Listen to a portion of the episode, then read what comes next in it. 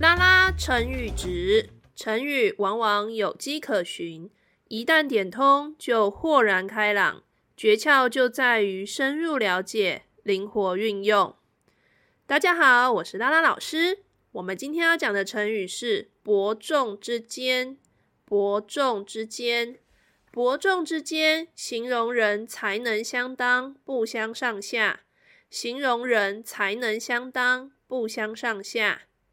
Quality time，伯仲之间，我们看到“之间”指的是这两个中间。所以，我们知道知道“伯”跟“仲”是什么意思。伯仲是兄弟间排行的次序，伯指的是老大、第一的意思，重指的是第二的意思。因此，放进去“伯仲之间”就会是指第一和第二之间。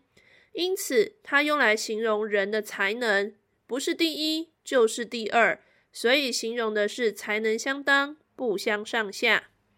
以上是今天的 Quality Time，欢迎你上我们的拉拉成语值粉丝团留下你的创作，因为只有不断的练习，才能够拉伸你的成语值哦。我们下次见。